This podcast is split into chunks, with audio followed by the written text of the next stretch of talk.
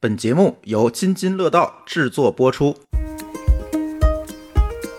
这两位嘉宾不都是人？来，平平，来挂在平平。没关系，如果我都不会尖叫，就不会阻碍我们录节目。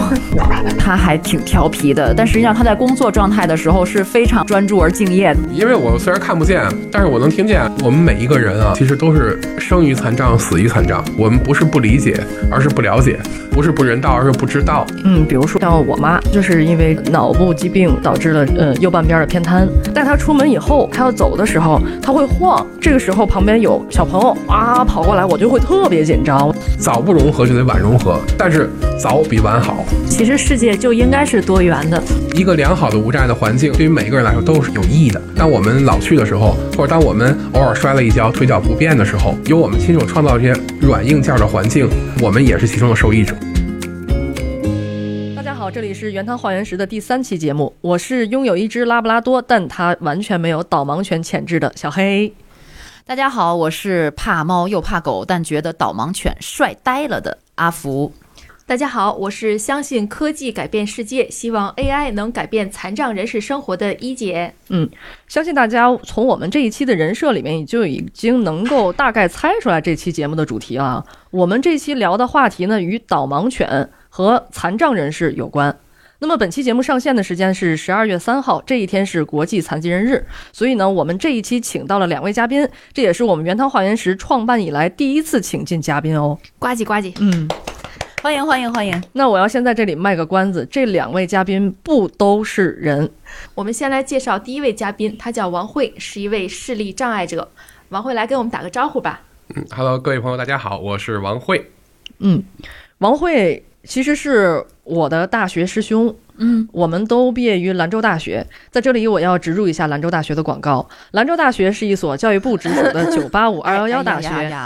至今已经有一百一十多年的历史，学科特色鲜明，学科门类齐全，涵盖了除军事学以外的所有学科门类。在兰州大学，你可以吃到全中国最地道的牛肉面，可以喝到来自黄河上游的黄河啤酒。学校真的不是在沙漠里哦，不过你还是有机会考取一张骆驼驾驶证，便于上下课时穿过辽阔的校园。总而言之，我们的校训是自强不息，独树一帜。那么走出校园后，我们每一个蓝大人都在践行这八个字。其实我的王慧师兄就是其中之一。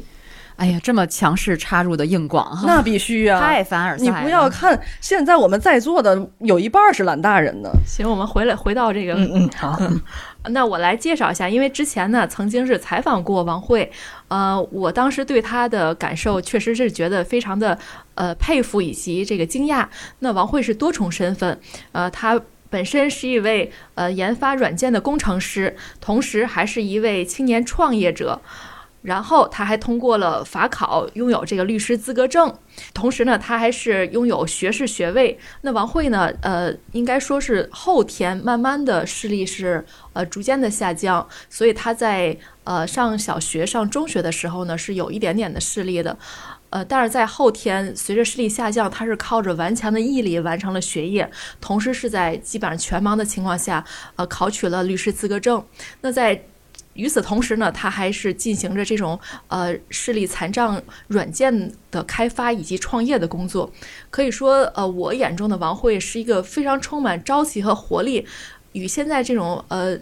我们见过的这种创业青年没有任何区别的。一个一个代表，一个青年人，对，嗯，而且之前我就听小黑和一姐给我介绍过王慧哈，我特别钦佩，也特别好奇，因为我知道王慧是在大学的时候才失明的，嗯，我我如果就是换换位思考哈，我设身处地的想了一下，你是如何度过那个困难的时期的？我相信你一定在最初的时候面临了很多挑战哈。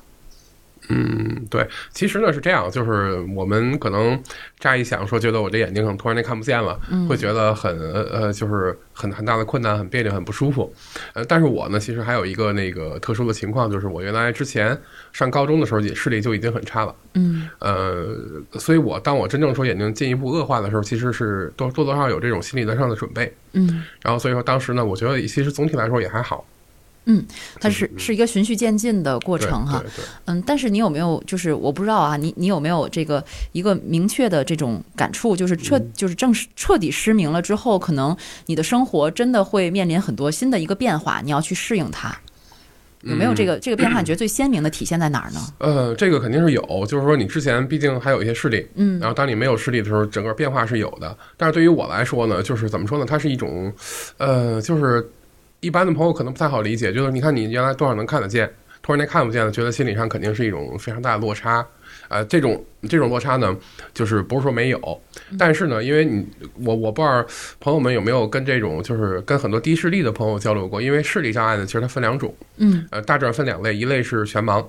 一类呢属于这种低视力。嗯其实我原来那种状态呢，就是大概其类就是倾向于呃，就比较像低视力的那种状态。嗯那种状态其实也会有很多的尴尬，嗯就是你你出门啊，比如说你看走在学校里面，可能你跟很多这个就是特别熟悉的朋友其实还好，他知道你眼睛不好，然后可能打招呼他们就会先喊你。但有的朋友可能你刚认识或者不太熟悉，人就会觉得，哎，你看这人走在马路上谁也不理。嗯嗯但是我失明之后，真的说是就是从低视力，然后到这种就是近似近乎于全盲这状态之后，反而倒没有这个顾虑了。嗯啊，反正我的身份就是呃视力障碍者，然后是全盲，然后是一位盲人，所以说心理上反而可能更坦然一点。嗯，也就是说，其实心里是有准备的。嗯 刚才那个王慧说到这儿，我我其实挺能理解的，因为我妈妈是她是高度近视，她以前她不愿意戴眼镜，她觉得戴上眼镜不好看，她经常就不戴着眼镜。我小的时候跟她出去，她总是带我走错路。就是总是会走错，而且人家跟他打招呼，他总是看不见，就好像他很高冷一样。实际上就是像王慧刚才讲的，可能就是因为看不清，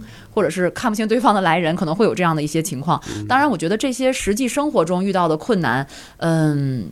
肯定都会有，但是也会慢慢的去克服，而且别人也会慢慢的去了解哈。对对对，嗯，因为之前呢，我们为了体验一下，因为也跟王慧有过一个简单的沟通，就是我们体验一下盲人，嗯、在完全看不见的状态下，就是我们可能面临的困难会是什么？呃，王慧给我们有两个建议哈，一个建议就是你就试一试，呃，在一个普通的路口。去过马路，嗯，另外就是到一个公交车站上去坐一趟你要去的目的地的一趟公交车，嗯，呃，我们是提前我跟一姐去路面上体验了一下，在上个周末的时候，呃，我们也做了一个录音，我们先来听一听好不好？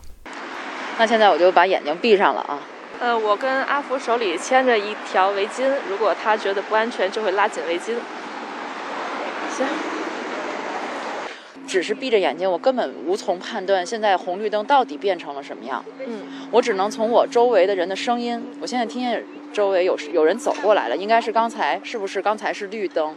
所以有人从对面走过来了。嗯、但是现在已经变成红灯了，听这车声。啊，咱俩没口罩。我觉得听着汽车的声音离我特别特别近了。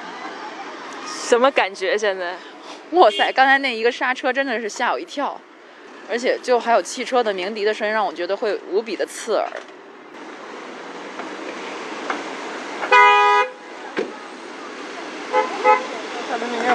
这个阿福刚才已经把手挎在了我的手腕上。对我，我不能只牵着这条丝巾。其实这个路口的车速不是很快，因为这边也是机非混行。哎呦，根本就不敢走。我是在走直线吗？你面前一马平川，到哪儿了？你可以，可以，可以，到了，到了。感觉怎么样？现在还好，因为我刚才已经熟熟悉这段路段了。但是你现在并没有站到斑马线上，这个斑马线有几米啊？五米、五六米吧。但是你在斑马线的最右侧的外面。你现在能判断出来？我觉得车在绕着我身边走，可能是我刚才的记忆啊。因为不断有右转的车。对，你觉得你什么时候可以走了？你判断得出来？我什么时候都不可以走，我觉得，我觉得危机四伏的。哎呀，我我不敢走快，就是一定要小步子。是我的方向问题吗？我为什么总能碰到你呢？停！你你是绝对不能走直线的人。你刚才从起点转了一个大概三分之一的一个圆。可能大家通过录音也听到了，我不知道什么时候它变成绿灯，我们在那儿等了好长时间。其实它这灯时换的很快，嗯，但是我如果一姐她不告诉我的话，我根本就无从向前迈出一步。嗯，王慧觉得他们的这个体验足够典型吗？呃，是非典型体验啊 非，典因为你想啊，首先来讲，他们他们犯了一个最大的错误是过马路体验盲人生活没有拿盲杖嗯啊嗯，然后因为你不拿盲杖的话，其实你是没有一个重要的这种辅助的工具的嗯啊。盲人在出行的过程中呢是必须要有盲杖的。就是呃，就这么这么说，如果你有导盲犬的话，就可以不用盲杖。但是如果你不用导盲犬，你也不拿盲杖的话，其实盲人出行是很是很危险的。嗯因为盲杖呢，其实它有这么几个作用，一个作用呢是帮助你探测这个障碍物避障，嗯一个呢是它能够起到一个这种提示的作用，就是让别人引起别人的注意，嗯哎，给别人一个一个一个这种提示，给就让别人知道，哎，这是一位呃视力障碍的朋友。嗯然后这盲杖盲杖呢还有这么几个作用，其实。那么如果说你要是不拿盲杖的话，你在过马路的时候非常非常的危险，这个是绝绝对禁止的。嗯然后这是第一个，第二个呢是就是我们在体验这个呃盲人的这种嗯出行方式的时候啊，很多点呢就是你刚闭上眼睛，跟你经过一定的训练是完全不一样的。例如说我们之前体你看体验里面提到你们用一个丝巾，然后两个人互相拉着，嗯 然后后来他觉得可能丝巾觉得不安全，然后把手呢就是可能搭到你的手腕上，这两种方式其实都不对。就是如果说，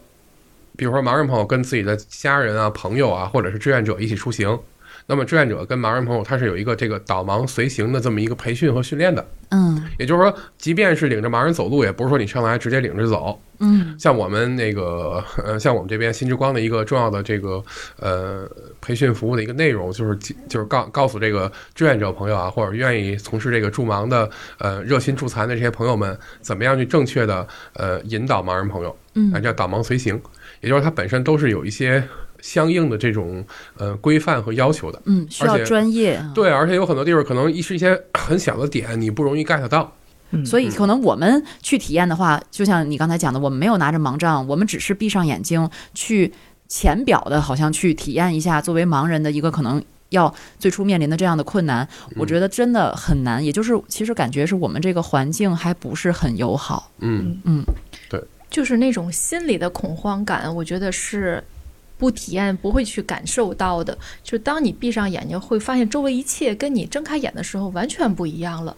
你不知道哪个方向会来一个什么，或者前方是一个平地还是坑，或者后面会不会有人推你一下，就是这种，就我当时跟阿福说，就是四就危机四伏的感觉。那可能就是慢慢像你说，是不是习惯了就好，还是说还是需要一个辅助的设施，让自己能够有一个安全的这么心理的依靠比较好。嗯，其实像一姐说，她开始是那种恐慌啊，或者怎么样，这个其实我觉得完全可以理解。其实对于盲人朋友来说呢，出行更多的是一种，就是有的时候会感觉到很无奈、很无助。然后比如说在在公交车站恐慌倒不至于，因为你经常出门嘛，然后已经那个心理建设已经是经过了一定的心理建设了，而且可能参加一些这这种电向行走培训啊等等一系列的呃相关的这种就是嗯一些知道呃培训啊或者指导，对，然后可能有一定的这种呃心理准备了。但是问题是你你你依然会感觉到很无助，因为有些东西它不是盲杖能解决的，或者说盲杖能解决的其实非常有限。就是盲杖它它只能解决你周围一步远的位置，嗯哎，有什么能看到这些？但是你再远一点，它是没有办法的。那么可能有的朋友们会觉得说，哎，那你说盲人去去坐公交车，首先盲人他怎么知道我要坐哪个车？嗯，其实这些都目前来说，通过智能手机都已经在某种某种程度上能解决。但问题是，始终解决不了的一个问题是，当我真正站到这个车站了，哎，那我可以用手机先查坐多少多少路车，哎，我也知道这这个这个站牌在哪儿，去哪儿坐车。那么我自己呢，可能用盲杖，哎摸，嗯就是摸索探索着走，能够走到这个公公交站这儿。那么但问题是我到了这个公交站以后，哎，我要上的这个车，比如说我要上，假设说啊，我要上三路车，那么这个三路车什么时候来？可能我还能通过什么车来了呀，或者掌上公交啊，这些工作人员来查看，比如还有几分钟到站。虽然说不是很准，但大致上是个参考。但问题是，当这个车什么时候到我跟前儿的时候，他如果不报站的话，盲人是没有办法知道的。是特别是有两辆车甚至三辆车同时进站的时候，这个盲人就非非常的没有没有办法了。而且你像，呃，我其实身边有很多这个盲人朋友啊，大伙儿就都共同的共同的反映一个问题，就是说，哎，当我们在车站的时候，因为它公交车站它是一个人员流动非常大的这么一个环境，虽然说我们有很多这个热心的朋友会说，哎，那个您要去哪儿？我说我要坐多少多少多少路车，他说那来了我告诉您。但问题是，如果这个朋友他先走了，嗯哎，那你可能你也就不知道了，你还在等。对，啊。有的时候我我我我之前有一位朋友经常出门啊，有一次等等公交车等了两个小时没上去车，不是说这两个小时车没来，车其实这两个小时过了三辆到四辆，但他就不知道，因为没有报。嗯，嗯，那我很想知道，王慧，你现在还会坐公交车出行吗？我自己现在公交其实坐的少，我坐的更多地铁坐的比较多。嗯。因为地铁呢，它毕竟这个包括车站啊，包括里面换乘的线路啊，相对来说固定，嗯。所以一般来说有地铁的地方我会首选地铁，而且地铁里面呢有这相关的服务人员，最近呢他们也是呃针对这个市为市长朋友服务啊做了一些相应的培训，我觉得服务呢也是比较到位的。所以相比于公交来说，地铁是大家出行的可能是就是目前的更好的一个选择，但并不是说公交不重要，只是因为公交目前的这种不报站的这个问题解决不了的话，大伙儿坐公交会有会有很多的困难。我们必须要马上介绍第二位嘉宾了，因为他已经按耐不住自己了，是吧？呃，刚才我也说了，我们这期是两位嘉宾，不都是人。一呃另外一位嘉宾呢，就是正趴在王慧身边的导盲犬平平。嗯，我们刚才已经听到他吭吭唧唧的哈，嗯，他可好像是有点着急。为什么还不介绍到我？他真的特别乖，基本上不动。我们也可以算是平平刚才跟大家打过招呼了，他一直在不间断的吭吭。嗯可以在背景处略微听到一个小狗狗在呼哧呼哧的大狗狗，大狗大狗狗是。嗯因为我是一个从小怕猫怕狗的人，就是带毛的动物我都害怕。嗯当然咱就不追溯了哈，就可能有时候小时候的一些心理阴影吧。但是我对于导盲犬一直是有满满的好感。当然我我见到猫和狗我也不会害怕，就是它只要别离我太近，就是只可远观而不可亵玩。但是对于导盲犬，因为可能以前看过一些文学作品也好啊，包括电影也好啊，对于导盲犬在心在我心目中其实是非常伟岸的。就我我是很很就是我是很喜欢就是导盲犬的，因为他们能够帮助给盲人提供很多很多帮助。嗯嗯但是今天见到平平以后，我会觉得它还比我想象的要活泼一些、呃它要活泼一些，嗯是是是。我要再解释一下，就是在我们所在的城市，总共是有两只是吧？王慧，对对对，有两只导盲犬，嗯平平是其中之一哦。哎，我查了一下，全国不到三百只，现在嗯嗯，差不多。嗯其实你刚说了，平平好像有点活泼，这个我要给你科普一下，因为它是一只拉布拉多。我呢就养了一只拉布拉多，嗯呃，其实当时我养拉布拉多的时候，就是因为看了那个日本电影《导盲犬小 Q》，就被它圈粉了。那个看那个电影的时候是初中啊，然后我是一直就心心念念到了工作以后，拿到了这个几个月的工资之后，我就买了一只拉布拉多，养了以后才发现它不是电影里想象的那样。然后后来我又仔细又把导盲犬小 Q 又看了一遍，发现里面拉布拉拉多也挺活泼的，是就是它本身就是一个活泼的犬种。嗯哎呀，他现在到我身边儿，啊，我是看的导盲犬小 Q 的书籍，是看的那本书。我记得当时看那本书真的好催泪啊，基本上就后半程一直在掉眼泪。他好像就当时讲过，就他们怎么选出来这个导盲犬的，其实还经过很严格的一个培训过程。是的吗，嗯，王慧是不是嗯嗯，这个导盲犬不是所有的狗能够都能够成为导盲犬？像我们家狗虽然说是拉布拉多，但是我觉得它也没那没那潜质。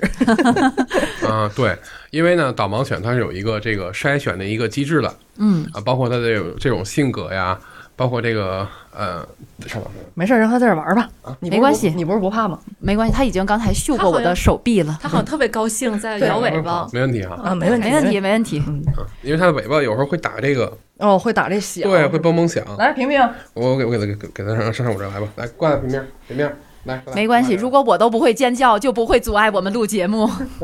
因为他老蹦蹦响，我不知道这个这个有没有影响这东西。过来，平面，啊，听到他的声音了吗？过来过来，上这边来。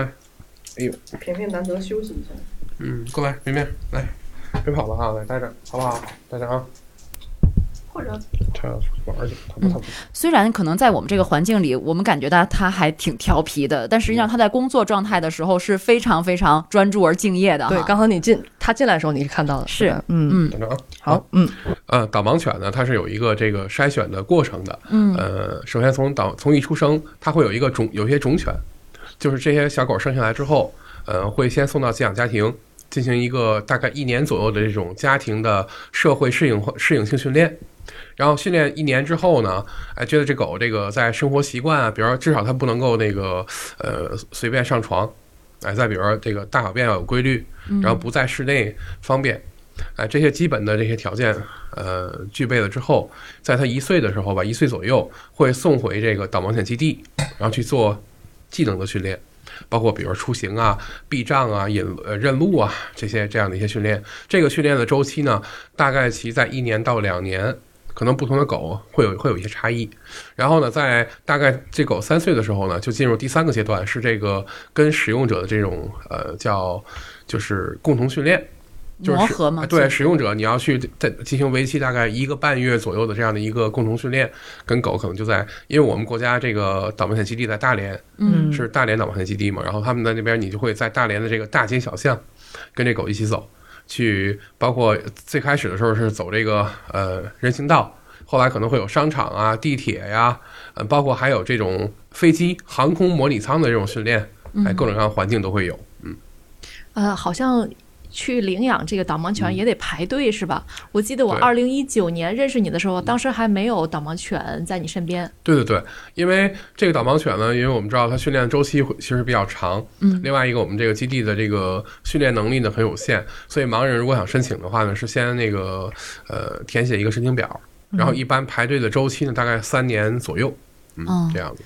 而且这个刚才听你讲，一个导盲犬，一个成熟的导盲犬可以开始为盲人服务，嗯其实要经过三年多的时间，是吧？对，三年左右。嗯，三年左右。那为什么？其实我我想知道哈，它的嗯这种，比如说我们去申请一只导盲犬，它的成本会很高吗？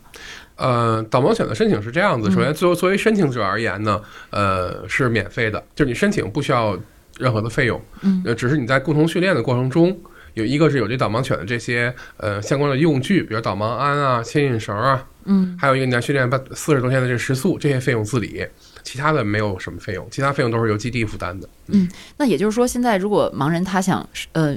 比如说申领一个导盲犬，一只导盲犬的话，嗯其实并不是在他有什么费用成本，而是现在培训的能力，或者是培训出来，就是训练出来这个导盲犬的能力，现在远远不足现在盲人的需求。呃，其实呢，我觉得是这样，嗯就是说目前啊，呃，跟我们理解的可能有一点点小偏差，在于说、嗯我们会认为可能是不是导盲犬没有那么多，或者说为什么说数量这么少？其实一个特别特别重要的原因是，导盲犬即便是到了社会上来是用的时候，你在用的过程中会遇到很多的障碍，很多的这个麻烦。嗯，所以导致了，其实我们可可能想象着说，哎呀，那对盲人这么好，大伙儿是不是都会去申请？其实申请的人比想象的要少。哦，少的原因呢，不是大伙儿不想要，而是因为大伙儿觉得要了之后，就是比如坐公交啊，或者有地儿他不让上啊，哦商场不让进呢、就反而更麻对，反而更麻烦。对对对，所以是这些事情可能就制约了这个导盲犬事业进一步的发展。那你自己感觉呢？有了导盲犬之后的变化呢？啊，变化我觉得是这样。首先呢，就是导盲犬啊，它相比于其他的这种导盲的辅具来看，它是明显要要有很很强的这种优势的。它的优势在哪儿？你看，你看盲杖的话，咱跟盲杖来比较啊，如果你用盲杖呢，其实是这个主导权是在盲人的手里面。那么就会有一个问题，其实盲人出行需要什么？需要一是避障，二是引导。嗯就是有障碍物能避开，然后我我想去的地方我要能走，比如走直线，前面该怎么拐怎么走。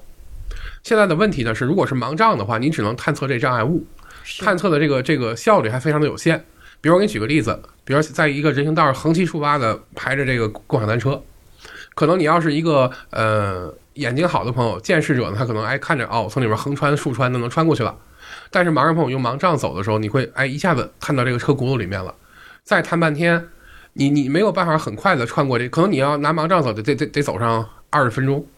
但是导盲犬是什么呢？就是它就因为导盲犬是盲人的另外一双眼睛嘛，嗯它带着你从这个共享单车这缝儿里面就过去了。哎，只要能过，带着你走了。可能你可能你已经通过这个地方，你都不知道旁边有什么。嗯，哦，哎能这么精准吗对，？它是一个这种它的引导功能更强。就是说，盲杖始终是一个障碍物的探测，嗯，但你看到障碍物，你通路在哪儿？通道在哪个位置？你不知道。比如咱这屋里面，哦你看门在哪个位置？假设我现在如果我不熟悉这环境的话，那我用盲杖一点一点去探，嗯我还要手摸哪个是门。嗯，但是如果是导盲犬呢，它直接我说，平时我们出去，哎，只要他进来过一次，他知道从哪个门出，他会带着我就就朝着门就去了。你看这种效率和这种呃引导的方式其实是完全不一样的。嗯嗯那你跟他有一个熟悉，然后互相能够了解的过程吗？有共同训练，其实就这样的完成这个过程。啊，就是在共同训练里面，呃，大概为什么要去一个半月呢？将近四五十天呢？其实就是为了完成这个狗熟悉这个，呃，它的使用者。作为使用者呢，也熟悉它自己这导盲犬的这种性格呀，它这种特点啊。因为其实每个导盲犬的这种差异性也很大。比如导盲犬可能性格比较活泼、比较沉稳，步速比较快，嗯或者比步步速比较慢。那么你给它下什么样的指令，它更容易接受。哎，两个人会有一个磨合的这样的一个过程。所以它是一对一的，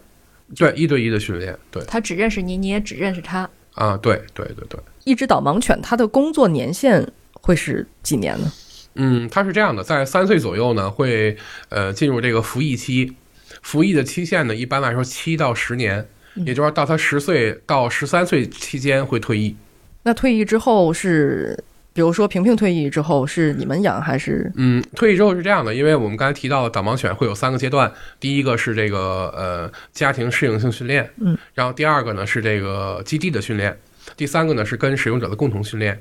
然后服役嘛。退役之后呢，会优先让他的这个第一个阶段，也就是进行这个家庭适应化训练的寄养家庭，啊来优先选择是不是给这个狗养老。嗯啊、因为这个寄养家庭呢，其实在这个过程中付出是非常多的。嗯，呃，寄养家庭包括训练这个狗啊，在家里面生活呀，包括给给这狗吃狗粮什么，这些都是都是由寄养家庭承担的。嗯他们也是在做做一些为导盲犬事业做一些奉献吧。然后所以说我们呢，呃，给这家庭其实是有两项权利的，一项是起名字，就是所有导盲犬的名字其实都不是我们使用者起的，啊都是由他的这个寄养家庭起的。啊，第二个呢是，呃，他有这个优先选择为这个导盲犬退役之后为它养老的这样的一个权利。然后如果说，比如寄养家庭说，哎，我要给这狗养老，那么作为我们使用者来讲是，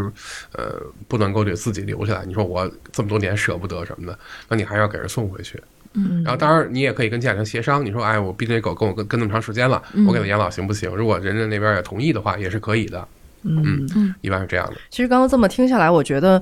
好像呃，盲人领养这个导盲犬，它的成本不高，就是盲人本身的成本不高。对，成本其实还可以。你看，包括领养本身就是整个过程是免费的，除了你这个共同训练、食宿的费用和这个导盲犬用具之外，其他的也没什么费用。平时饲养它呢，你比如说我们可能觉得，哎，那养一只狗挺麻烦啊什么的。呃，盲对于盲人来讲，是不是你没有办法照料它呀，会增加很多的负担？嗯，呃，其实也谈不上。为什么呢？因为你在这个四五十天共同训练的过程中啊，不仅仅是出门带着你走，适应各种环境，还会告诉你怎么去给这狗梳毛，嗯怎么去给它洗澡，怎么去给它喂食。包括盲人怎么样独立的处理这些问题。你面临一些突发的情况，比如狗突然间吐了，嗯那么你要怎么样去给它处理？嗯哎，都会由这个导盲犬基地老师去给你进行一个指导，会告诉你这些事儿怎么办。那这么这么听上去，感觉导盲犬基地好像它的成本会更高一点，是不是？是的，对对对，导盲犬基地训练狗的成本应该还挺高的。这是一个公益的，呃，算是一个呃民办的非营利组织，嗯嗯，民非。就是刚才也提到，是他也有上下班的时间，是吧？就是比如平平，他有导盲犬是吧？对对，导盲犬一般是随着我来的，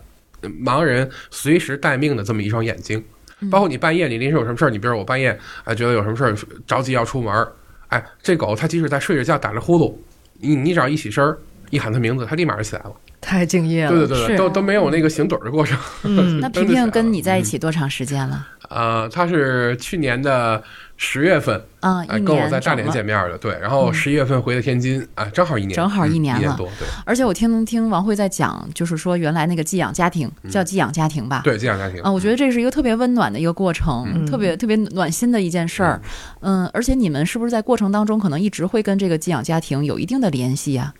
对，会的，是你嗯比如说，呃，因为是使用者啊，去这个大连共同训练，它会有一个结束的时候会有一个考核，嗯。就是你跟这狗你们走的这种状态，包括你这个使用者你能不能照料好这个狗，基地呢都会有专业的这个呃训导师会给你一个评估，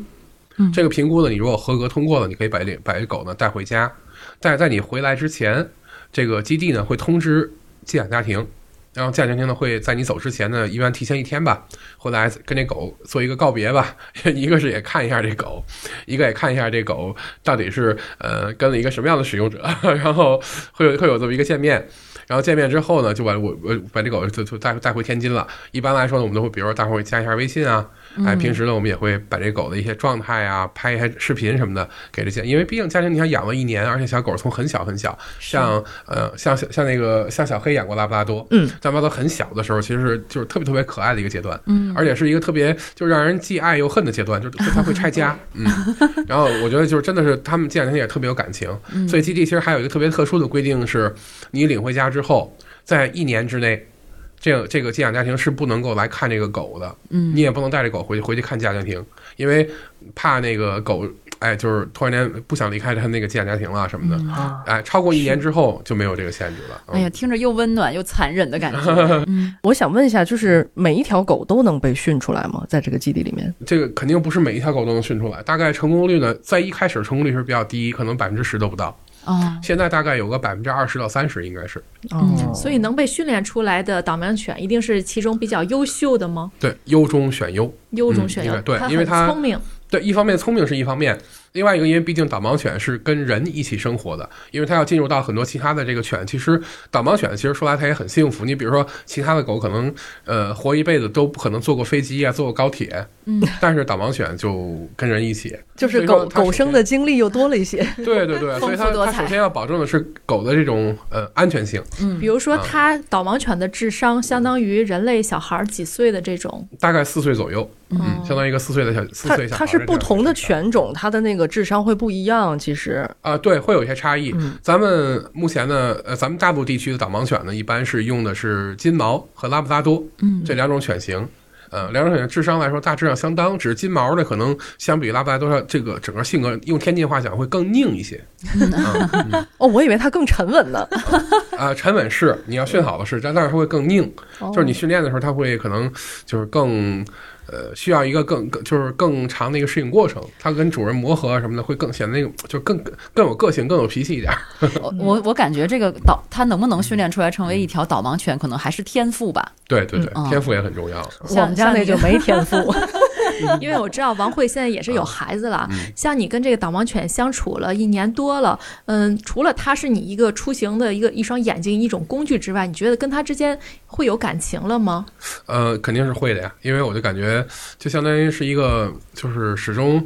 陪着你的这样的一双眼睛。你想，它就是时时刻刻在跟跟在你身边嘛，嗯然后你去哪儿它去哪儿，然后你你你你比如说我这坐着，如果突然站起来，它也它它就会突然间观观察到你站起来了，它也会哎就就噌就起来了，嗯，进入工作哎就觉状态了。得你要给给他给他下什么命令了，他就会、嗯哎就特别好，因为我是一个朋友，嗯。我看有的报道说，导盲犬真的能救主人的命。嗯呃比如说红绿灯站那儿的时候，突然有车过来，导盲犬直接把主人顶走，自己那什么。对，你看我们在训练的时候就有过这种事儿。之前咱们可能都都看电影里面、看书里面描述嘛，但是我们就是可能生活中不常见。但是在我们训练的过程中，我们这一期训练大概其实有呃七个人，嗯呃七个人七条狗。有一次我们训练过马路，过马路的时候呢，就是因为他有的车有有的这个车，他可能开车的时候他走神了或者什么的。有一次我们训练一有不是我啊，是另外一个呃使用者在过马路的时候，有一辆车就特别快的速度，本来那个马路它是红灯，那车可能没看着，就还特别快的往前开，然后那个狗就一下子就挡在那个使用者的那个前面了，嗯然后那狗一个一那那个那个车一个一个急刹车，整个撞撞在那狗的身上了。啊啊，把那狗都撞飞了一撞飞出去一一点儿，但万幸的是那狗后来就是可能就一点皮外伤吧，伤的伤的不重。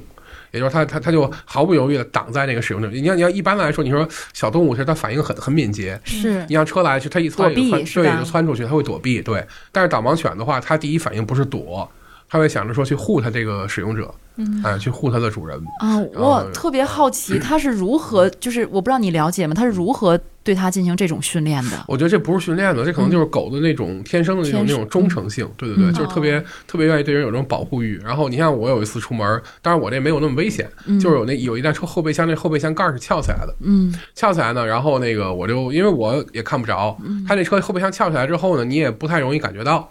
但是如果平时用盲杖的话，可能也就撞上，因为是高处嘛。盲杖的一个特别大的弊端是，它高处的障碍物你完全没有办法。嗯然后，但是导盲犬呢，就是它不仅是看帮你看地面儿，还会帮你看这高处。走走，我就发现这狗拿头使劲儿往这个右边撞了我一下，因为导盲犬走的时候走在我的左边嘛，嗯左前嘛，哎，呃，左边应该因为导盲犬走路的时候，人的这个位置是有很严格的要求的，啊，就是人你要走在导盲犬右边的这个呃往前不能超过导盲犬的这个前腿儿，往后不能落于它的后腿儿嗯啊。因为这样的话，你在导盲犬的这个保护的范围之内，嗯，所以我就发现导盲犬使劲的往右，就是拱了我一下，然后那平时我们训练也是，它它拱我，那我就必须往右错一点儿，嗯我刚错过去，后面就有人喊我，哎呀，小伙子，你差你差点撞到那个后备箱盖上。啊，哎，正好他就在那时候就是往往往右边拱了我一下，让我就错开那，不然的话可能头虽然不至于说呃有有有多大的伤口，但肯定也会留 也会留下小伤。嗯，其实大家听王慧讲，我觉得肯定。都特别欣慰，而且大家听王慧是一个特别乐观开朗的人。很阳他分享，对他分享他的狗狗平平的故事的时候，其实是让我们特别打动，特别打动人。我觉得，嗯，我觉得你特别幸福。啊，其实我觉得嗯这个幸福呢，一方面来自于平平，嗯，一方面我还想讲一个我一直觉得心里特别温暖的事儿啊，就是说，你看我回天津一年多吧，嗯呃，就是呃，当然肯定也偶尔会有一些公共场所遇到过这个不让我进啊，或者需要交涉一下这种这种情况。嗯，但是更多的时候呢，你比如我走在马路上，如果我一个人出门的话啊，前面可能有这共享单车挡路啊什么的，我还没走到呢，可能前面人就会帮我把这共享单车就就就给搬开了。嗯，啊，这个我觉得是我让让我觉得心里特别就是特别温暖的一件事儿。我觉得大这也体现家很多善意表达对对，出来对。我觉得也是咱们天津这个城市的性格吧，大伙儿比较热情。嗯，然后可能我一边走，一边就在前面有人帮我清理这个共享单车。嗯，然后我因为我虽然看不见，但是我能听见啊有人在搬这个车。嗯然后有一次，因为刚回家的时候，头三个月是要求你出门的时候后面需要有家里人跟着的，跟着还不能太近。因为太近的话，这狗回头可能老看啊什么的，要要要离一个大概其就是有个几十米或者甚至一百米远嘛。所以我前面有什么障碍物，我家里人是没有办法及时上来帮我搬的。嗯，然后老家人说：“哎，你那个你一边走，前面一边有人在帮你搬车子。但是他连跟你打招呼都没有打，哎，对对对对对，人家人家可能也不会跟你说说说那个小伙子，我我把车帮你搬开了，人家就是默默的把车就给你搬走了。嗯就哎，比如挡住了盲道或者挡住了这个人行道，人就给就给你搬就把车搬到一边去了。而且是有不同的人都会都会来来就是做这件事儿，我觉得特别好。虽然说可能车占路本身它就是个问题，大伙儿可能哎把这车挡住路了，但是同样会有人把它搬走。嗯哎，我觉得这就是一个让人觉得心里特别温暖的嗯一个出行的这个事情吧。嗯嗯，我也想说一个我观察到的一个温暖的 有关王慧的这个呃故事吧，就是呃上一次我见到王慧的时候，我们是一个小小小的聚会，当时她也是带着萍萍，然后我们结束的时候呢，她要打车，当时呢你们是打车过来的，嗯，然后打车的时候，他的那个手机的软件会自动发送这个信息给这个滴滴的司机，然后告诉他我这儿有导盲犬要上车。其实有关这个问题，我们前些年也在探讨，就是这个导盲犬在社会的一些场景下可能会遭到拒绝的问题。嗯但实际上当时打车很顺利，然后我是亲眼看着这个狗上的车，嗯，然后那个司机也没有，就是司机很友好啊，就就就让狗直接上去了。是哎，比我想象的也要好一些。是，我想问王慧呢，就是你这一年多带着平平出门儿，呃，有没有遇到什么阻碍或者是障碍？嗯，其实会有。嗯你像那个在一些呃景点儿吧，比如嗯像我们的这个呃极地海洋馆呀、呃，就一直拒绝导盲犬进入。啊但实际上，它有进入其实是不对的，因为在大连那边是允许的。嗯，就是这说明一个问题，就是我们可能对于这个一些规定的理解呀，或者一些宣传啊，一些这种这种就是思想认识方面的这种就是环节吧，还需要可能相关的这个呃部门或者相关的这个呃企业啊，再去呃嗯进一步的了解。我觉得但这是多数的情况还是少数的情况？呃，我觉得是这样，就是呃，就坚决不让你进的其实是极少数，嗯因为他不让进本身来说它是违法的，嗯因为不管是残疾人保障法呀，还是我们相关的这个呃无障碍环境建设条例啊。都已经明确规定了，导盲犬是可以出入公共场所的，嗯而且呢，相关的工作人员呢是应该且必须提供这个相应的合理便利的，这其实是残疾人的出行的一项权利。不，他他以嗯什么理由不要不让你们进呢？呃，一般就是说我们这儿那个小孩儿哎，不让那个宠物进入啊，哦，哎，就觉得不让宠物进，他们就都把都都把这个就是一说导盲犬嘛，都都认为是宠物，其实它跟宠物是有本质区别的啊。然后就是更多的情况是什么呢？可能我刚刚开始，因为毕竟大伙儿可能没有见过。我觉得就之前咱们中残联邓普方主席讲过一句话，讲的特别好，就说，呃，我们不是不理解，而是不了解，然后不是不人道，而是不知道。可能就是因为大伙儿很多人，更多的情况是大伙儿可能开始不知道。比如说，哎，你这狗不能进。后来我说我这是导盲犬，我说您看一下我这个工作证。哎，哦，导盲犬那没问题。然后呃，请进去，比如在水西公园儿，哎，然后再比如像去一些这个商场，比如像之前去这个宜家的商场什么的，嗯哎，都遇到其其实都都都是这种情况，就是你给人稍微的给人哎呃说明解释一下是导盲犬，然后人说啊那没问题可以进，然后呢，呃特别顺利的是在哪儿？是坐这个地铁，我觉得特别的顺利，就是地铁本身。哎，我觉得地铁的意识真的很超前。嗯，就是在天津，可能导盲犬还基本上没有的情况下，他们就已经有这相应的规定。哎，就比如像地铁的这个乘客守则，其实还说说，哎，禁止宠物进入车厢，但（括号）呃，导盲犬、警犬等工作犬除外。嗯哎，他们就已经有这种意识，为导盲犬提供相应的服务。所以我在地铁里面其实还是非常顺利的。嗯就是包括这个呃进站啊、换乘啊，可能偶尔会有这个安检人员说：“哎，你这狗怎么回事？”我说：“我导盲犬，给他看一下工作证，哎就可以了。”所以我觉得还是总体来说呢，出行障碍有，但是但是不是那么多，嗯，还是还总体来说还是可以的，嗯，比较顺利。就感觉还是比较温暖的。对但是王慧其实属于在这个盲人群体中非常优秀、出类拔萃的那么一位。但其实呢，如果不是采访认识你啊，就是看到这个呃盲人的生活，其实我觉得在生活中好像看不到什么。残障人士啊，盲人，别说看见，连听好像都很少听见他们发声。但其实目前呢，就中国是有八千五百多万的这残疾人，其中肢体的残疾人数是近两千五百万人，视力残障者呢是一千二百万人。那平均是不到一百人中呢，就会有一名视力残障者。我觉得这个真的比我想象的要高得多，这数字。那目前呃，我们也了解一下，这个百分之九十八的视力残障人士呢是从事推拿工作，视力残障的大学生呢可选择的专业呢通常也只有推拿和音乐表演，也就是说他们生活在我们周围，但是我们却很少看见他们。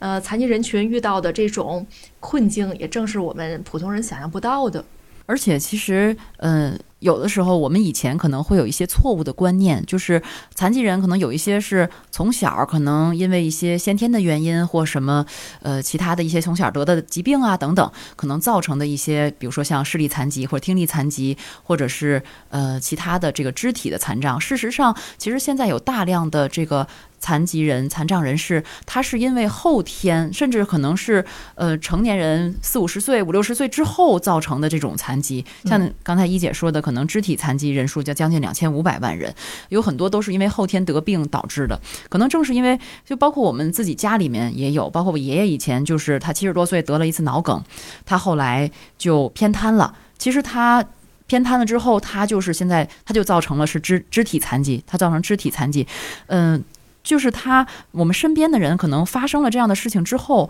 我们才会发现，哦，原来残疾人就在我们身边，而且他们会面临很多新的问题。嗯，比如说像我妈，我妈就是因为这个脑部疾病，然后也是这两年吧，然后导致了这个呃右半边的偏瘫。但是你们是知道的，可能听过我们第一期节目的这个听众朋友也会知道，我妈是一个特别爱逛街的人，就是即使她身体残疾，但是他依然依然热爱逛街。那这个时候就得带他出门，你知道吗？嗯带他出门以后，我才发现他有生活当中有诸多不便，比如说不是每个地方都有残疾人通道的。然后，尤其是像一些这个购物的商场啊，或者是一些老的商场啊，他又喜欢逛那些老的商场，你们知道吗？因为他打折嘛。然后我就要扶着他一个台阶一个台阶一个台阶的上，然后进去之后，这个店铺和店铺之间离得也也不是特别近，我要花费一整天的时间陪他逛那一整层的女装。其实那一整层对于咱们这个肢体正常的人来说，走的会很快，但是他就要一步一步的挪，而且他要走的时候他会晃。如果这时这个时候旁边有小朋友啊跑过来，我就会特别紧张，我就怕我因为我妈就是你碰他一下，他就非常容易倒。嗯可是小朋友他不会在意的。然后包括这个跑来跑去的外卖小哥，或者是这个服务人员，他有的时候他也不会注意到。那我妈呢，所以她就会，尤其是我们在外面吃饭的时候，那个过道过窄，她就会跟前面的人说：“小伙子，你让一下，我是残疾人。”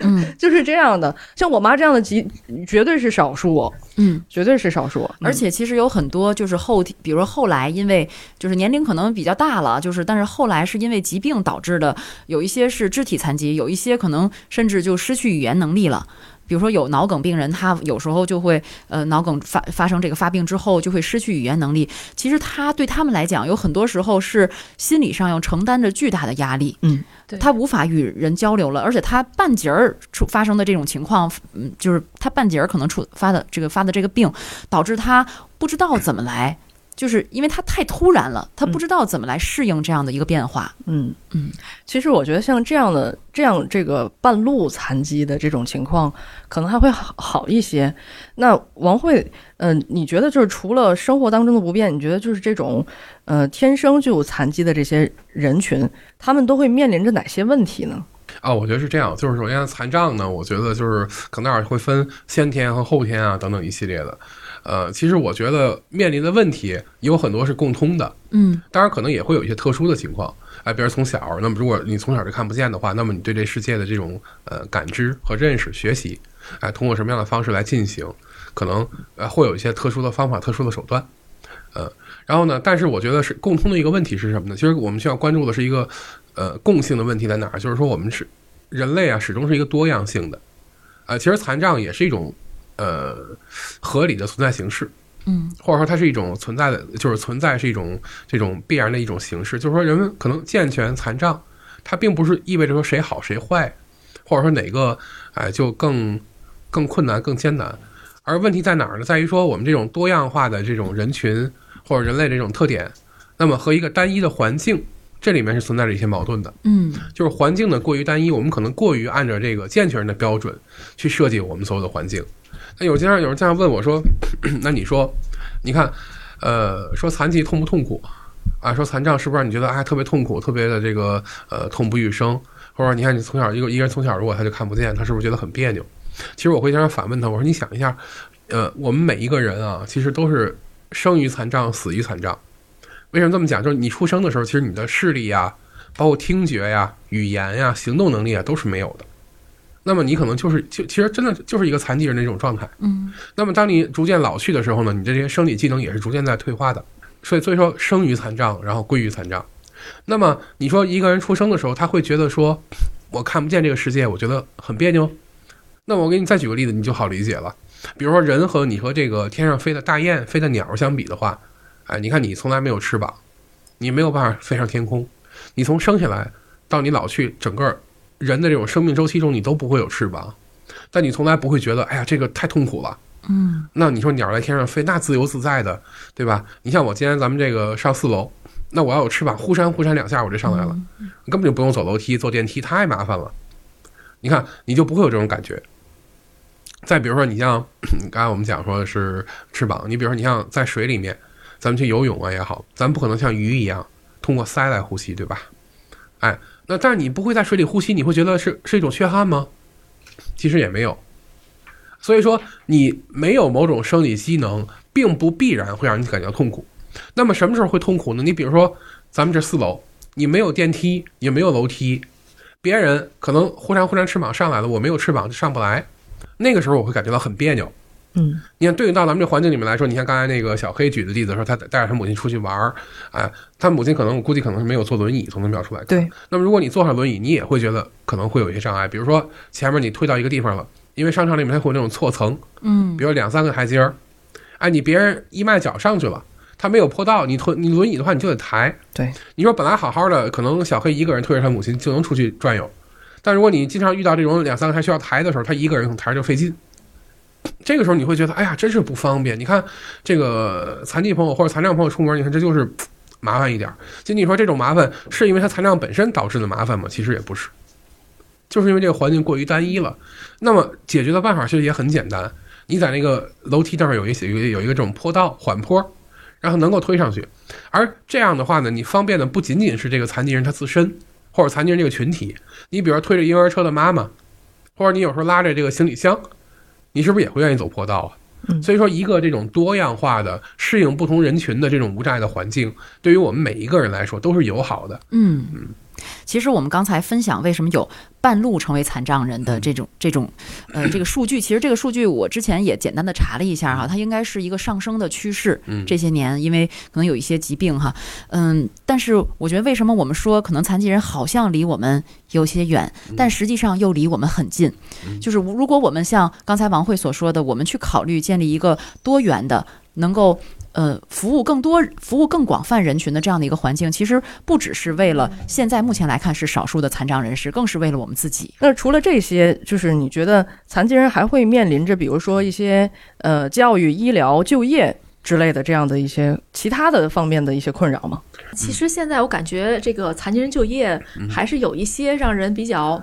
嗯。欣慰的消息吧，嗯。比如说从上海到天津，最近都开了那个熊、熊爪的那个咖啡馆儿，其实是嗯。一些呃残疾人朋友嗯。来进行制作的嗯。啊，包括这个还有这个呃聋哑人的快递服务等嗯等，就感觉可能随着这种科技的进步呀，这个交流方式的变化，还是慢慢有一些这种呃小小的变动的。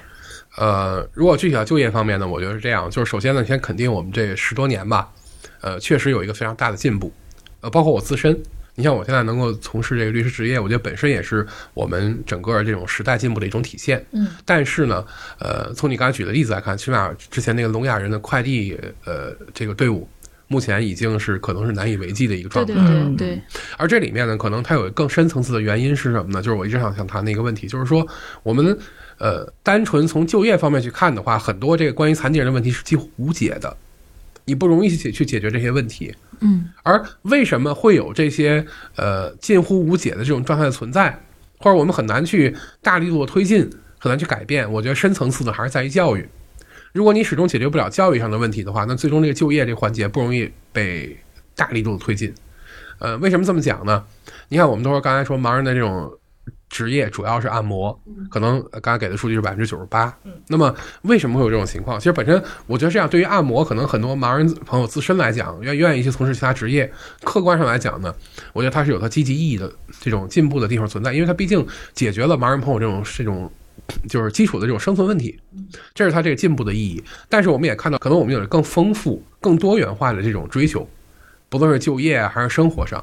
那么这个时候呢，就出现问题，我们怎么样去哎满足这种哎对于这种美美好生活多元化这种需求？那么前提呢，你要让盲人去就业，比如说我要去这个呃，咱还说拿媒体来说，要去这个传媒里面，比如纸媒啊，或者是这种呃电视广播领域就，那首先你要学这个专业。那么你要学这个专业的话呢，你就需要通过这种至少是正规的这种高等教育。嗯那么我们再反推一下，现在盲人朋友多数，比如说如果你从小看不见的话，你读的书呢，读读的可能是盲校。嗯从盲校出来呢，可能你考的是这个单招单考的这个呃特教，特教专业呢，可能就是盲人按摩和这个呃钢琴调律或者音乐这些，所以这个地方就会出现了一个断层。其实我们国家呢已经在努力的推进这个事儿了，在二零一四年吧，已经允许呃盲人朋友参加普通高考了，但是参加这个比例呢，目前其实还是偏低的。偏低的原因呢，是因为盲人朋友进到普校里面的机会很少。就是说我能够参加普通高考，但前提是我如果通过盲校读书去参加普通高考，其实是有困难的。嗯，那我是不是能这么理解？就是说，比如说现在很多盲人从事按摩业，并不是说呃没有别的职业可做。也并不是说别的职业不欢迎他们，而确实是他们本身的技能也没有更深的去开发，或者他的学习、他的这个教育也没有到达一定层次。呃，我觉得首先来讲，这么乍一听呢，感觉好像是责任归到了盲人朋友自身身上。我觉得其实不能这么单纯的去理解，因为造成这个原因呢，首先来讲就是客观情况上来讲，就是我觉得可以查一些数据。可能残疾人朋友里面这种受教育的程度啊，跟社会的这种平均水平是有一定的差距的。而这种差距呢，并不是说残疾人朋友自身没有这种学习的意愿，或者说没有学习的能力。其实我觉得每一位残疾人，他通过自身的这种努力，去可是可以找到他自身适合他自己多元化的这种工作的这种方式，也具备这种工作能力。那比如说，比如说你受过高等教育，嗯，然后你也有很多技能，你同时是盲人，你在找工作的时候有困难吗？当然有了。你像，就是即便是你有能力，有什么相关的学历啊什么的，但是你看我在十几年前，其实我特别理想的职业是特别愿意去盲校里面做一名教师的。嗯因为我也从我自身的这种经历来看呢，原来从这个呃看不见，哎，从从原来看得见到后来看不清、看不见这样一个转变的过程呢，我自身无论从这种心理建设、心理上的转变，还是从这种生活、学习，呃，这种实际的感受，我觉得都是有很多可以。呃，作为老师，可能传授给更多的呃视障学生的这样一种一种经验的，就除了知识传递之外，但是呢，当我去应聘的时候，其实这就就非常直接，说我们盲校暂时不招收这个盲人教师。后来我说那不对啊，那你们原来有盲人教师啊？人家说呢，我们盲人教师原来就是咱们在两千年以前吧，都是毕业包分配的，嗯那会儿如果大如果盲人大学毕业是直接可以分配到这个盲校或者残联的，但是从那以后，盲人再想进这些机构其实非常非常难，没有任何的途径。嗯，我我我听王慧讲哈，我有一个感触，就是说现在，呃，其实不是盲人他不想去选择其他的职业，而是他的整个培养路径没有帮助他能够建立起跟他其其他职业的这种联系，是吧？就像你讲，可能大多数都是学这个按摩或者是调音等等。过于单一，所以它就造成了一个这种，就是造成了一个这样的一个循环。是是为什么呢？就是人家，你看啊为什么把盲人朋友都送到这个特特殊教育学校里面去读书，本身呢有它积极的一面儿，可能我们觉得更安全。或者更有针对性的给他提供一些一种一些这种特殊的帮助，给他营造一个合理的这种合理便利的一个环境，但是呢，它的弊端其实也是在日益的凸显。你比如说跟社会交流的这种缺失，因为你你你你这个环境是安全，但问题是学校嘛，它毕竟只是一个学校，是它早晚有一天要面向社会，是吧？天。对，嗯我就跟人跟跟人讲，我说这个社会融合啊，你早晚要走这一步，早不融合就得晚融合。我但是早比晚好。是为什么这么讲呢？你像我们就包括就业，有时候我们双向来看这个问题。刚才我们讲盲人盲人自身这种学习啊，包括这种工作机会啊、环境啊、就业教育等等，你反过来讲。作为这个社会上的呃健全人，我们讲残健融合，残健融合怎么去融合？这个融合呢，我们可能目前为什么我们对材料的认识少，是因为我们没有这种自然认知的过程。嗯，哎，这可能是是我起的这么一个名词哈。我说这对材料我们要有一个自然认知，就什么叫自然认知？就是说它出现在你的这个生活半径里面。怎么叫我们的生活半径呢？比如你哎上幼儿园、上小学、初中、高中、大学，你身边你班上有这样的一个同学，还不用多，哪怕你这一个年级呢有这么一到两个，那么你对残障你就会有一个很很具象的认识。你比如说之前我没有见到小黑、呃没有见一姐，没有见阿福之前，如果问你们盲人怎么用手机、怎么用电脑，你们可能模模糊糊的知道，似乎是能用，但你们又会觉得是不是很特殊？得有盲文，得有支持，跟我们用的可能不一样。你们可能不会有那么具体认识哦，原来你看王慧用的就是就是一台普通的安卓手机，或者一台普通的这个 iPhone 手机，嗯，电脑就是一台什么普通的 Windows 电脑。对这块儿我可以插播一下，我当时认识王慧的时候就非常惊讶，她居然这么熟练的应用手机，而且是没有键盘的，全是屏幕的手机。然后我还呃请她帮我把手机也调出了这个叫无障碍的一个。模式啊模式呃无障碍的一个模式，哎，我发现原来手机是自带这些功能的，然后盲人朋友通过这些真的也能够达到一个，呃，起码比比比比之前强，虽然可能呃应该说跟我们正常人用已经差不多了，这速度也好，还有使用的功能也好。所以我觉得听王慧讲哈，其实他讲到了，就是为什么举例幼儿园，就是一个残疾人他怎么样能够适应社会，包括就像刚才我们说到的哈，不是不善良，而是不了解。那我们作为一个普通人，怎么样去适应有残疾人在我们身边的生活？我们怎么样能够了解？我们能给他提供什么样的帮助？其实这个不是说等残疾人他成年之后、毕业之后进入社会，我们双方再去彼此熟悉和了解，而是。在教育阶段，甚至从幼儿园开始，我们彼此了解了，才能共同建立起一个多元的环境哈。对，你看刚才一姐讲那个例子就很典型，嗯就是说她可能是在一九年见到我之后，然后才了解哦，盲人用电脑或者是是是这样用的。但是包括我打字速度要怎么样，可能她现在也没有一个直观的认识。但那这样就会有一个问题，你比如说，如果有一天一姐成了咱们这个部门的这个人力资源的主管，她负责招聘的时候，如果说有盲人投了一份简历，那即便他资格什么都符合，但是一姐是第一个问号就是说，哎，这个行吗？我们需要写稿子什么的，他写得了吗？那我们写的稿子他怎么看？而这些问题呢，就往往说我们基于可能我们更多说，哎，我我我我去问人这些问题不礼貌，他可能就会觉得那那那那我就很就是很就非常礼貌的把把他拒绝了吧。一般也就这样的一个一个情况，所以我说跟一些大厂这跟一些 IT 大厂去聊天的时候，我说我说你们会招残疾人吗？他们他们就说，哎呀，我们主要对残疾人这些这些这些生活习惯啊方式啊不了解。那你看，这种不了解是是怎么形成的？就是因为我们在生活半径中没有出现过，就是我们教育融入的不够。你比如说，之前如果我我们我们设想一下，如果说一姐在上小学的时候，那我跟她就是一个班的，嗯，这情况大不同。其实我可能跟她不一定有什么多么直接的这种交集，我们不一定非要做同桌。哎，可能考试的时候，一姐说啊，我拿着纸在那写，在纸上写答卷儿。然后那个王慧呢，她是我班上，她在那儿用电脑夸夸答。哎，我这还没写完，还没交卷呢，王慧把卷儿已经交了。你看，这种这种认识是潜移默化的。嗯，然后当你高考的时候，哎，那那那可能那阿福跟一姐你们也在考，然后你然后我呢，王慧可能在旁边考场里面，他用他用电脑，嗯哎，也在那答题，哗哗答。考完试呢，你们可能上了这个呃北大，然后我可能考的清华，你看这就完全不一样，对吧？畅想一下啊，然后啊，你想对不对啊？然后呢，当然我那个最后上兰大，我觉得也特别的骄傲，特别的好。然后啊，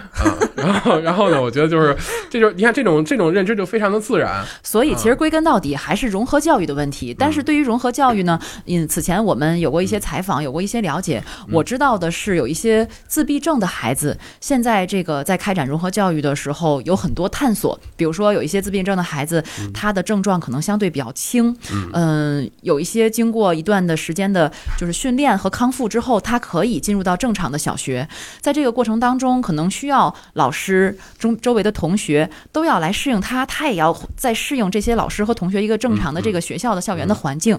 而且最后的结果往往都是一个 happy ending。嗯，就是好，有了这个融合的教育的，我我能理解阿福说这一点，就是这也是所有搞融合教育。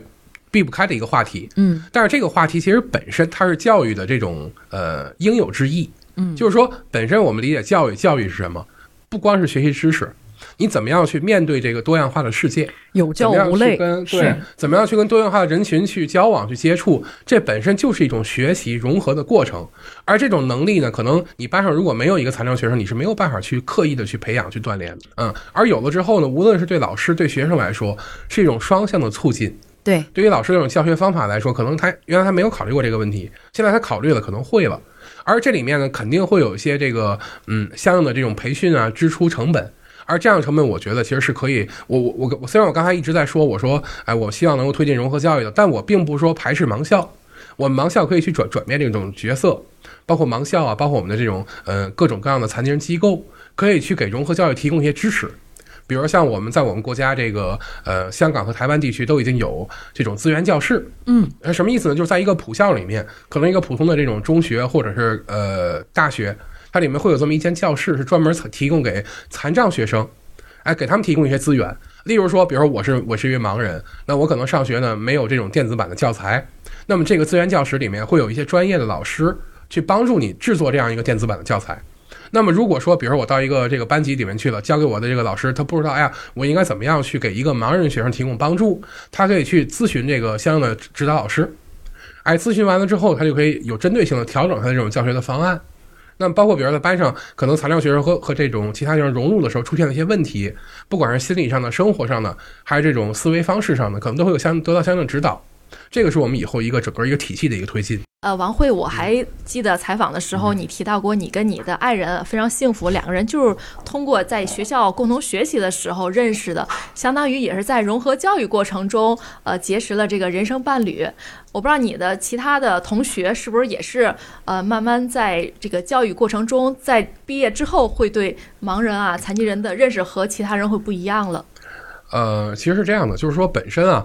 嗯，当你有这种跟盲人一样不一样这种认识的时候，就说明可能认识的还不到位。嗯，你看，跟跟我周围的朋友来说啊，你比如你像那个呃小黑，或者是我们的一些校友，嗯，可能大伙儿首先见了我面不会觉得说，哎，你看王慧是一个盲，是一位盲人，大伙儿不会有这种认识，并不是说盲人不好，好与不好，就是说。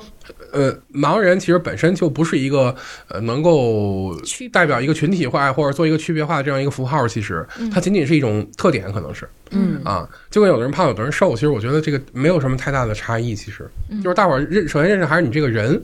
哎，比如你这人可能爱玩会，他特别爱聊天儿，或者特别能侃，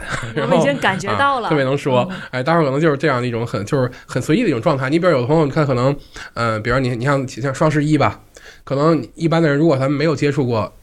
跟你说一位盲人朋友，你你会你双十一购购物，你买什么东西，你不会想到，哎，我去问问盲人，因为你会想，他购物他能用吗？能怎么样？你看，但我这边我好多朋友就问我，哎，王慧，咱双十一咱们那个买点什么？有什么特别好的东西没有？然后有没有什么价格特别合适的？嗯，哎，比如有朋友想想买什么东西，可能也会来咨询我一下。科技科技类的，对，这就说明呃，不光是科技类的，就各种各样的。因为我是一个这种就是购物的呃，不能说达人，是狂人啊！真的吗？跟一姐有的聊了，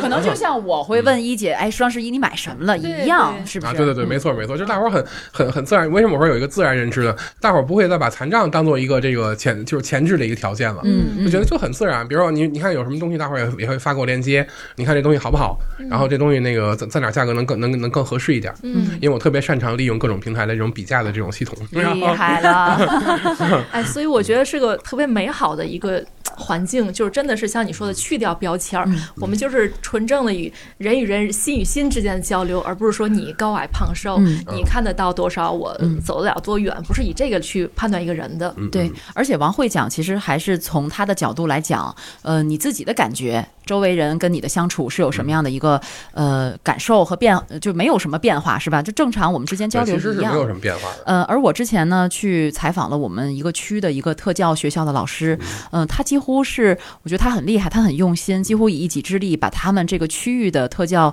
融合这个教育整个的开展起来了。他给我讲过一个例子哈，当时也是有一个自闭症的孩子，呃，他的我刚才说了哈，他症状比较轻，可能到了学校里面，在这个过程当中呢，呃，不只是这个孩子，他可能这样的孩子刚开始你要进入一个呃所谓的正常的小学去就学的时候，可能会引起一些家长的不理解，甚至是不支持，可能会有一些异议。但是经过了一段时间的这个开展融合教育之后，很多这样的家长他发现了自身孩子的一个变化，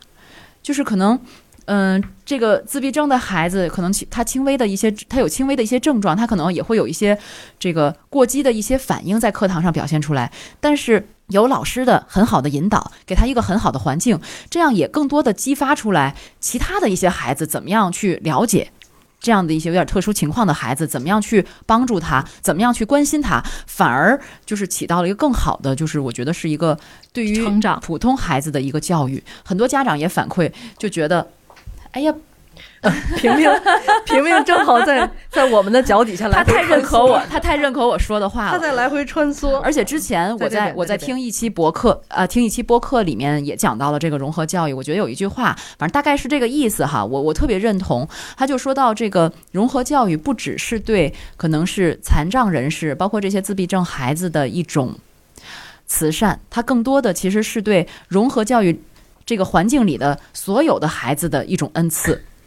对，没错，它是一种双向的。其实更多我们可能觉得是不是，哎，这个普校。呃，包容了这个孩子本身，这个肯定是肯定的。但另外一方面，其实也是我们呃这样一些残障的伙伴儿、残障的学生朋友，给这样一所普校带来了一些不一样的元素，一些多样化的色彩。嗯，嗯其实世界就应该是多元的，所以其实本身我们就是多元的，只不过现在我们没有更多的了解。现在我们了解了，那从现在开始，我们我们可以都做些什么呢？有没有一些相应政策上让我们觉得比较开心向上的一些新的进展呢？首先就是我也在网上搜索了一些资料，就刚刚咱们也聊到了有一些这个无障碍的一些设施哈相关方面的一些改善，比如说像在这个浙江杭州，呃，视障人士在家里就可以通过一些这个在线的平台来呼叫志愿者来到家里面，比如说可以扶他出门去超市啊，或者是他在这个平台上，呃，这个申领补贴呀、培训报名啊，都是可以一键搞定的。在江苏无锡呢，是有有一款科技眼视频对讲产品，它呢是呃可以由盲人佩戴这个科技眼出行的时候，它无论何时何地都可以呼叫志愿者。那么志愿者可以通过手机 app 可以实时查看盲人周围的环境，这相当于一个远程的导盲犬哈。嗯然后他这个时候就可以给予这个指导或者是帮助。呃，同时呢，像在西安有一个团队，他们在体验西安的景区，整理每一个景区的这个无障碍的设施的使用攻略。比如说像无障碍厕所，他们甚至要细致到这个厕所门口的宽度够不够这个轮椅能够推进去，以及马桶旁的这个扶手是否牢固等等。那么他们整理出来这种总结报告，将在西安的景区、机场还有酒店等等的一些场所免费的发放给有需要的残障人士。那么在今年九月一号呢，呃，深圳经济特区无障碍城市建设条例正式实施，这是深圳在全国首次提出了无障碍城市理念，也是全国首部无障碍城市建设的立法。那么深圳条例当中特别提出，呃，城市新建、改建和扩建建设项目的时候，在它竣工验收的时候，建设单位应应当邀请残疾人联合会参加，去听取残疾人代表的意见，来确保无障碍设施呢能够真正能用、实用、安全。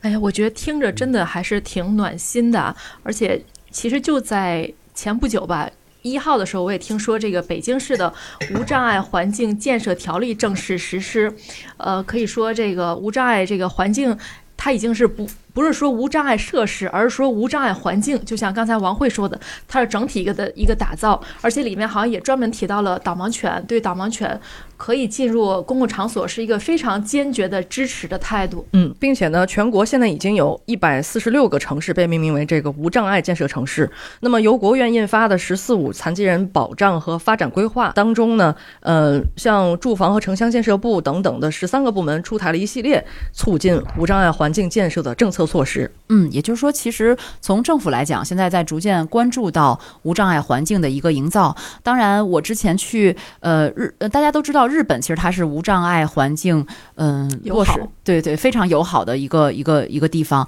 呃，此此前我去日本的时候，我就特别有感触，即使就是我没有特别注意，但是我也呃注意到了一些细节，比如说过马路的时候，它这个红绿灯是可以有按键的。就是你盲人，他可以呃呃视力残障视力残障者，他可以呃走到这个，他可以知道顺着这个盲道，他可以走到这个红绿灯这儿，他摁一下按钮，按钮无论是你在你这方等待的，还是他一旦变成绿灯之后，对面的那个灯，呃两个灯之间其实它会有一个声音的提示，不只是有数字倒计时，包括不只是有这个这个这个这个一个小人儿的这个指示，它同时还会有声音，它这个声音是逐渐变急促的，也就是告诉你这个时间，呃，这个绿灯的时间可能即将结束。这样我觉得它就是一个非常友好的一个环境，而且是这个细节，我觉得做的，嗯、就很就很怎么讲？到位，就是我觉得这个细节可能是很多城市他没有考虑到的。我也知道这个王慧之前在创业也是进行这种智能科技方面的开发，也是让我觉得眼前一亮。就是，呃，当我们觉得这个科技改变生活、互联网啊、智能手机改变生活，同时，其实残疾人使用到它更能够改变他们的生活，更能够为呃生活啊、工作这种便利性能够提供一个很好的一个帮助。我不知道现在这个工作进展到什么程度了。嗯，是这样。现在我们都讲赋能，这是一个大伙儿都在用的词儿。其实科技为残障赋能就是一个很好的方案，但到底这个能怎么赋，怎么样能够让它真正或就是能够弥补他这个因为残障带来这种能力上的缺憾？那么这个其实我觉得是需要有从残障者的视角，有残障者自身来做这个实践的。比如说，一部没有按键的智能手机，到底怎么样设计，怎么样的交互，对于盲人来说好用？这个其实真的别人代替不了，只能是盲人自己来做这件事情。嗯，然后包括你像刚才咱们说的这个智能眼镜也是，为什么现在智能眼镜很多它不实用，没有没有没有实用价值，就在于说视角错了。就是你真正用上这产品，会觉得它，哎，如果是作为作为一个明眼人的视角，你觉得哇，我一闭上眼，告诉我前方三米有门，太神奇了，简直是就马上就复明了一样。但你当你实际站起来一走的时候，你会发现，那么三米到底我需要迈几步？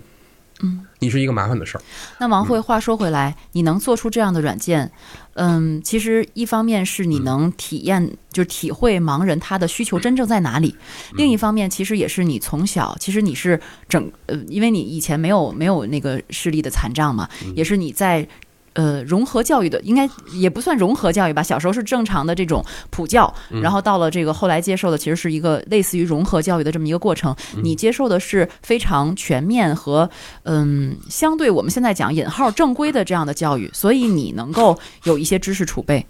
我我能这么理解吗？如果要是比如说有一些残障人，他可能从小上的是嗯、盲人学校，或者是聋哑人学校，或者是其他的这种特教的，就是特殊教育学校，那是不是他有可能也没有这个能力去做这些事儿呢？呃，其实不完全是，嗯就是首先来讲呢，我觉得是，嗯，就是残障人有自身的体验啊，跟学历没有特别必然的关系。嗯，就如果你是一个爱思考、勤观察的盲人朋友，哎，他其实跟学历没有别。另外一个是什么呢？我觉得就是有这么一个很很重要一点在于说，哎，大家可能觉得我是因为有这种哎完整的教育背景，对我来说影响影响的确是很大。嗯另外一个还有什么什么一点，就在于说，为什么我老强调这个？说来说去，我经常围绕着这个融合教育来说呢？你像我为什么能够一直有这种很自信，或者说很乐观的这种心态？我觉得跟我是一个比较幸运的人有关系。你就从大学上学这件事，我为什么一直觉得特别以这个兰大作为我这种就是特别骄傲、特别自豪的一点？一方面在于我的母校很优秀，然后第二方面呢，我觉得就是你看我在大三的时候这个眼睛出的问题，那么。如果在其他高校的话，他有可能采取的办法是，呃，劝你去、这个退学，劝退了。因为可能我没有办法给你提供这种教学的条件和服务。但是我在兰大呢就没有遇到这些情况啊，老师呢都很支，因为我自己首先我自己有很强烈的这种继续学习的意愿，嗯，老师也很支持，很愿意提供这种帮助。那么，所以你看，从这无形之中，其实就就是我自身可能愿意这种更好的学习，更愿意愿意愿意积极进步。但是如果环境它遏制了你这种想法，你就没有办法去发展。但是我很我我觉得我我特别幸运，而这种幸运不对比，你可能还看不出差距来。我就不点名是哪个高校了，在大概二零一八年的时候，在我毕业十年后了，然后有某所国内的这个也是九八五二幺高校，在研究生的这个入学考试中，明文列出了一条，就我们暂时不接收视力障碍和听力言语障碍的学生。嗯，然后那很多材料伙伴看了之后就就特别的这个就气愤啊，就问他们你们为什么不提供这种这种这种这种这种这种服务？他们说我们暂时不具备这个条件。那么大伙就问了，那你们觉得什么样的你们你们是能够具备这样的条件的？他们也说不出来。你看，那从你的自己的体会来讲，就是其实高校如果在做呃能够提供给这些残障人士的这些学生提供同样的这种教育和服务，其实付出的并不很困难，是吧？这个实现并不很困难。啊，其实就跟我们刚才讲的这个小学啊、中学教育是一样的，嗯。就是它可能会有一些呃合理、便利、无障碍环境上的合理的这种支出，哎，比如说一些电子版的试卷的提供、嗯。电子版的教材，但是相反，它可能也有一些收益，比如像这种残健的融合、多元的视角，所以说它事儿没有想的那么难。就有的时候我们可能还是我们这种观念和认识上的问题，就是我们觉得，你比如说像像我刚才讲这某某高校啊，咱们不点名儿，但他他首先想到是我们不能够为这些人提供服务，那么你你你你有你有这样一个前提之后，你会找出一大堆理由来支撑它。哎，我们因为我们这个环境可能不够无障碍，不够好，所以我们就是不能招收。当然，这条后来大伙儿强烈的这个反馈之下，他很快就给撤掉了。嗯但撤掉之后，我估计他在实际招收的时候，可能也还是会有一些这个设坎儿。但是你像我们这个，你像我的母校兰大，它是一种包容的心态。他觉得说，你看有呃有有有这样一位学生，首先来讲，他既然是我们学校的学生，然后而且他具备这种学习的意愿和能力，那么我我们愿意尽可能的去给他提供这相应的合理便利。包括我后来参加司法考试，哎，人也是说，那么你具备考考试的这种条件，比如学历啊，包括报名条符合的话，我们不会因为你的眼睛，给你给你设置一个障碍，说你眼睛不好，那不好意思，我们不考，没有这一条。那么既然没有这一条，对我就有这个受教育的权利，有这个考试的权利。嗯，而这样的一种方式，其实我觉得才是一种这种正确的思路。嗯嗯。而我呢，其实非常的幸运，你看在人生的关键的节点，包括在大学期间，包括后来参加这个司法考试，呃，在职业的选择上，我觉得都遇到了这样的一个非常好的一个环境，也是得益于我们这个时代的进步和发展。所以我觉得，我可能从某种意义上，大在大家看来，哎、失明是一种呃不幸的这种人生的境遇，但是我觉得呢，本身从另外一个角度来的关键节点，我也能够是这个时代发展的一种呃。呃，非常幸运的一个体现吧，我觉得就是就是有有不幸，也有幸运。嗯归根结底呢，我觉得整个一切还是在向前走。嗯，好，嗯，其实这期节目是一期有关兰州大学的招生节目。还有还有天津某部门的这种开放包容的心态，支持他进行司法考试。我觉得听王慧讲她自己的故事哈，她自己的经历，也就是说，其实我们在创造一个无障碍的环境，不仅是要有一个。呃，有一个善意在里面。我觉得不仅要有善意，同时我们要有这个勇于去尝试、去突破我们现有的一些习惯的一种意识哈。我们为残障人士提供一些帮助，提供一些便利，让他们能够享受到和我们一样的这样的服务，其实并不是一个一件难事，对，而且还有一个只是在于你嗯想不想去解决对它。，还有一个特别重要的一点就是说，我们要真正的一种融入，就是说，呃，无障碍也好，或者是呃给残疾朋友提供帮助也好，哎，可能我们不是一种呃我为你提供，或者说我为他们提供，我们是一种彼此，就是说我为今天我所做的一切，可能现在看来是呃与我无关，但是我觉得一个良好的无障碍的环境，还是跟我这样说，对于每一个人来说都是有有意义的。可能在你当我们老去的时候，或者当我们偶尔摔了一跤、腿脚不便的时候，这些环境由我们亲手创造这些软硬件的环境，哎，我们也是其中的受益者。是，好的，那么原汤化原石第三期节目就是这样，感谢王慧和平平的参与，也欢迎各位听友的收听。您可以在各大音频平台搜索“原汤化原石”节目来收听我们的节目。这个“话”是说话的“话”。评论区里要留言给我们。作为一个新的播客节目呢，我们也很期待你们的关注、支持以及建议与意见。我们将在评论区精选三个留言，送出津津乐道的精美礼品。嗯、今天节目全程没有给平平说话的机会，那么结尾让他跟大家再个见吧。来，平平，平平，平平，我们整期节目中其实都有它的存在，大家可能仔细观察的话，会听见叮了当当的声音。来 听一下链子的声音，它 会汪汪吗？不会他刚才有哈哧哈哧的声音，我啊，听到对他有时。候睡着睡睡着了会打呼噜。嗯，好，那我们跟他打招呼吧，再见，平平。拜拜，平平。拜，嗯，听众朋友，拜拜。好，大家再见。感谢您收听本期节目。本期播客节目由津津乐道制作播出。你也可以在我们的官网 d a o 点 f m 找到我们的更多内容作品。如果您喜欢我们的节目，欢迎在微信、微博、朋友圈等社交媒体转发分享。您的分享对我们而言十分重要。如果您希望与我们互动，可以关注我们的微信公众号“津津乐道播客”，天津的津，欢乐的乐，道路的道。在关注后按提示操作，即可加入我们的听友社群。